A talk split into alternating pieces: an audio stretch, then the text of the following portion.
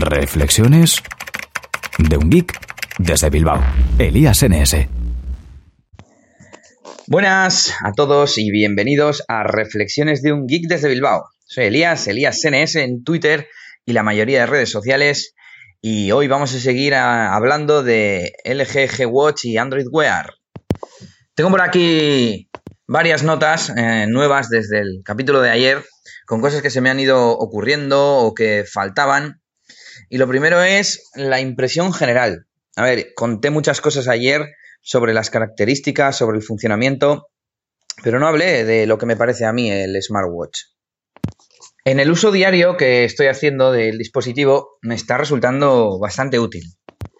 Todo el tema de las notificaciones, pequeñas consultas que hago por voz.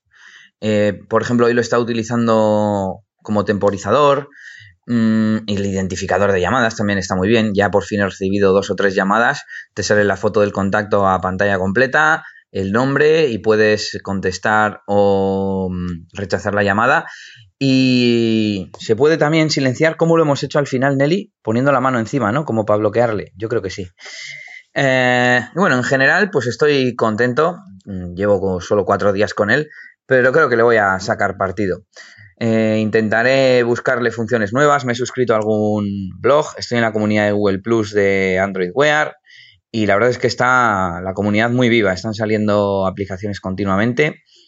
Me faltaría mm, una aplicación de mensajería, pero que puedas iniciar. La única que funciona para responder es eh, Hangouts, pero no se puede iniciar un, un, mensaje con ninguna aplicación. Solo puedes mandar un mensaje mediante SMS. Y por otro lado, eh, alguna aplicación de check-in. La única que tengo instalada para Foursquare, con check-in me refiero a Foursquare, por, por supuesto. Eh, una que se llama Wear for Swarm, pues como ya conté creo, eh, no me funciona.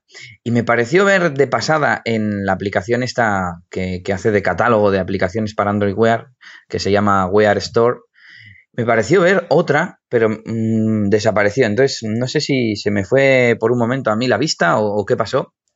Pero bueno. Más cosas. Eh, cargador. El cargador, no lo he comentado, o, o, lo comenté a medias, es una base que tiene un, dos, tres, cuatro, cinco pines que hacen contacto con cinco plaquitas metálicas que tiene el reloj por debajo. Y lo curioso es que está como imantado y en cuanto acercas eh, el reloj a la base, lo, succiona y, ayuda a que se coloque en su sitio. Es una cosa curiosa. Y si no lo comenté ayer, es un poco fastidio pues que no se cargue por micro USB. Supongo que lo han hecho para ahorrar el espacio de ese conector, pero bueno, es un poco un engorro porque acostumbrados ya a cargar todo por micro USB más cosas. Eh, como sabéis, el Android Wear y el G-Watch pues tienen un, podómetro, ¿no? Dan soporte para contar tu movimiento y cuánto andas en el día. Pues como ya os he contado alguna vez, eh, yo tengo un Fitbit One, un podómetro de estos modernos, que también me cuentan los pasos. Pues bien, el Android Wear me suele dar más o menos el 10% más de, actividad. Mm, no sé cuál será el correcto, pero bueno, al final lo que me importa es ir viendo un poco el incremento, ¿no? Si, si por poner un ejemplo, en el Fitbit tengo 8.000 pasos de meta, pues le pongo 9.000 al LG Watch y ya está. Eh, ¿Qué más? Eh, ¿Qué más? ¿Qué más? ¿Qué más? Ah, bueno, dos funcionalidades que, que me olvidé ayer de comentar. Una es Navigation. Desde el propio smartwatch puedes iniciar una ruta o consultar un, un, por una de una ruta eh, que es como que se hace con el comando cómo llegar y por otro eh, iniciar la navegación GPS como tal, que eso es lo que quería decir. Eh, un comando es cómo llegar y otro es pues navegar a o llévame a, no sé si hay alguna palabra clave más. Y si inicias la navegación en el smartwatch te va saliendo la navegación esta que es giro a giro, ¿no? Cada vez que tienes que hacer un cambio, pues el siguiente cambio te aparece en el reloj te aparece una imagen de fondo que representa lo que te toca hacer, pues si es curva a la derecha sale un camino y como con una curva a la derecha, un desvío a la derecha, eh, como en plan, eh, no te vayas recto, tienes que irte para la derecha, ¿no? Y aparte una tarjetita que te indica pues los metros que faltan y, la acción que tienes que hacer, ¿no? Pues curva a la derecha o algo así. No me acuerdo muy bien, pero era algo así. Eh, lo malo, que no es muy preciso. Mm, al final, bueno, yo esto conste que lo usé andando, lo probé andando el segundo día, el miércoles. Y claro, tiene la pega que dependes del GPS. El GPS no es muy preciso, no sé eh, cuántos metros tiene el GPS de precisión, pero yo lo hice atravesando un parque que hay aquí bastante grande en Bilbao, el Parque Echevarría, por el que siempre grabo, por cierto, que ya deberíais conocer y tiene mm, varios caminos de, cemento el propio parque y en el Google Maps están reflejados. Pues no me los indicaba correctamente porque son pequeños, hay muchas bifurcaciones y no se podía seguir. Te decía a la derecha y si, si tuviera que seguir las indicaciones sin el teléfono yo creo que no llegaría al destino o me costaría, daría vueltas por lo menos. Sin embargo, creo que para viajes en los que simplemente hay que tomar una salida de vez en cuando o cosas así, pues podríamos llevar la pantalla del teléfono apagada y, nada, mirar ligeramente el reloj, ¿no? Sobre todo si vamos de copiloto, ¿eh? Conduciendo no hay que despistarse.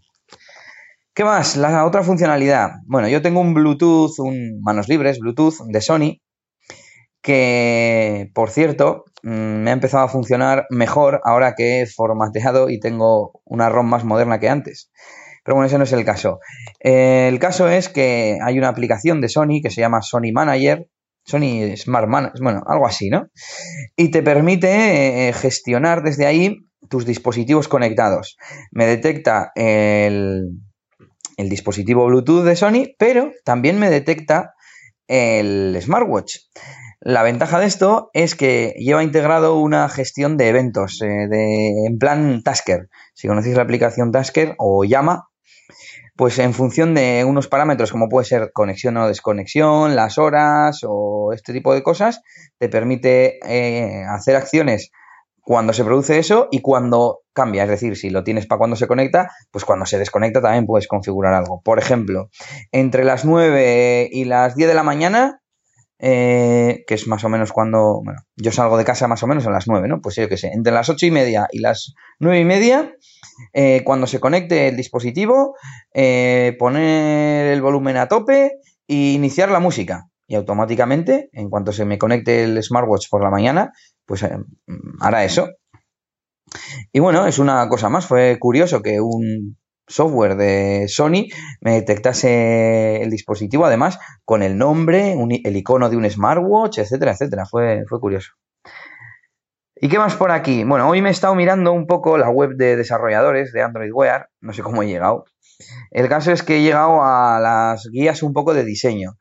Eh, está bien leerse a veces eh, documentación o artículos que son para desarrolladores, sobre todo ya no hablando de, cómo programar y, cosas técnicas, sino simplemente un enfoque, ¿no? Un, el que expliquen una primera toma de contacto para desarrolladores. Por ejemplo, explican cuáles son los eh, dos tipos de interacciones principales de, de Android Wear, que son las sugerencias y las solicitudes es algo que cualquiera comprende nada más empezar a usarlo, pero bueno, no está de más dejarlo claro. Las sugerencias son toda la información que te, que te ofrece, pues, al estilo Google Now, ¿no? Desde citas que te llegan o mm, paquetes que, que, estás esperando y estás haciendo el seguimiento, bueno, ese tipo de tarjetas de Google Now. Y solicitudes son los comandos, ya sea por voz o tocando, pues que tú puedes iniciar, ¿no? Y bueno, esas son las, las aclaraciones de hoy. Tengo alguna cosa más apuntada, pero que es respondiendo a un podcast que he escuchado en el que pues había un poco de confusiones sobre, sobre lo confusiones, no, errores en lo que contaban hablando de Android Wear. Pero eso lo dejaremos para mañana. Bueno, mm, recordaros que me podéis seguir en el podcast en Spreaker, en Evox y en iTunes. Podéis seguirme en Twitter en ElíasNS y bueno, en la mayoría de redes sociales. Búscame en Google Plus, que le estoy dando mucha caña también. Me buscas como Elías Gómez Sainz y ahí nos vemos. Con esto me despido. Saluditos, hasta el próximo y agur agur. Esto ha sido todo por este capítulo. Pronto, Elías tendrá más cosas de las que hablaros en Reflexiones de un Geek desde Bilbao. Hasta la próxima. Y recuerda que puedes buscar a Elías Gómez en Google Plus o en Twitter, arroba ElíasNS.